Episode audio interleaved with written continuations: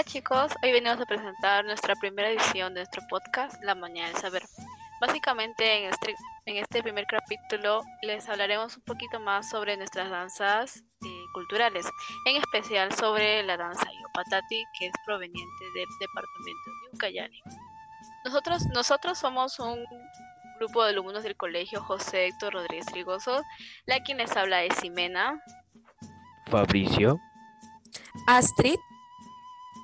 Y nosotros les vendremos a comentar un poquito más sobre esta danza que es que eh, consideramos importante ya que conforma parte de nuestra cultura y mega y mega, mega diversidad lingüística y, artística.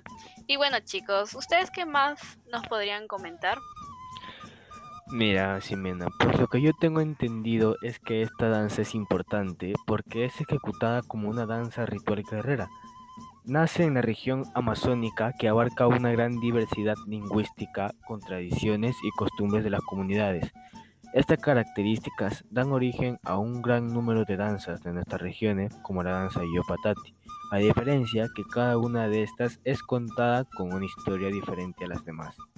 Asimismo, no hay que dejar de lado su lengua originaria de los shipibos, que es la lengua conibo, Pertenece a la familia Pano y es hablada en las cuencas de los ríos Ucayali, Pisqui, Madre de Dios y Rímac, y la quebrada Genepanchea de los departamentos de Huánuco, Loreto, Madre de Dios, Ucayali y Lima.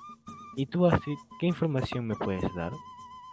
Bueno, yo les comento que esta danza se origina en los tiempos en que las tribus de la selva se enfrentaban en sangrientas peleas por impedir que el otro bando obtuviera más comida, ya sea esto en la caza o en la pesca.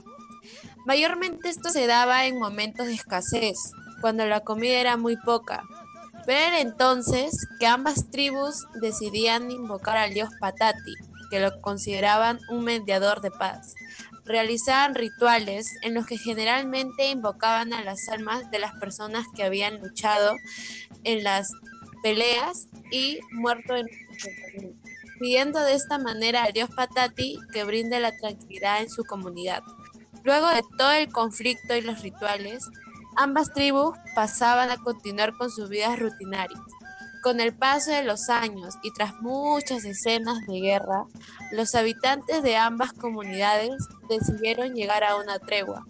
Fue entonces que para conmemorar y no repetir estos malos tiempos deciden bailar al ritmo del sonido de instrumentos tradicionales de la selva, creando así la danza Iopatati, nombre puesto en honor a la divinidad selvática. ¿Y tú, Jimena, qué más nos podrías comentar? Como comentaste, eh, hay, existen instrumentos musicales que son parte de esta danza. Yo les comentaré un poquito más sobre ellas y las mencionaré, como es el bombo, que es elaborado como madera con dos aros del mismo material. El tambor, que es hecho con madera, cuero de venado o carajupa. También está la quena o quenilla, que es elaborado con bambú, madera, plástico y otros componentes más. Y por último tenemos a las maracas, que son elaborados con coco, con de semillas de achira u otros. Y Fabricio, ¿qué más nos podrías tú aportar? Yo te puedo aportar en dónde y cuándo es que se realiza esta danza. La danza Yopatati se baila en el distrito de Cayeria, además de otros lugares donde esta comunidad shipiba el centro poblado Patati, ubicado en orillas del río Huacapistea y Pucallpa. Además, no tiene una fecha específica, ya que ellos mismos rinden homenaje a dioses como el Patati y a guerreros que lucharon con otras tribus en tiempos atrás. Y Astrid, ¿qué tienes más para comentar?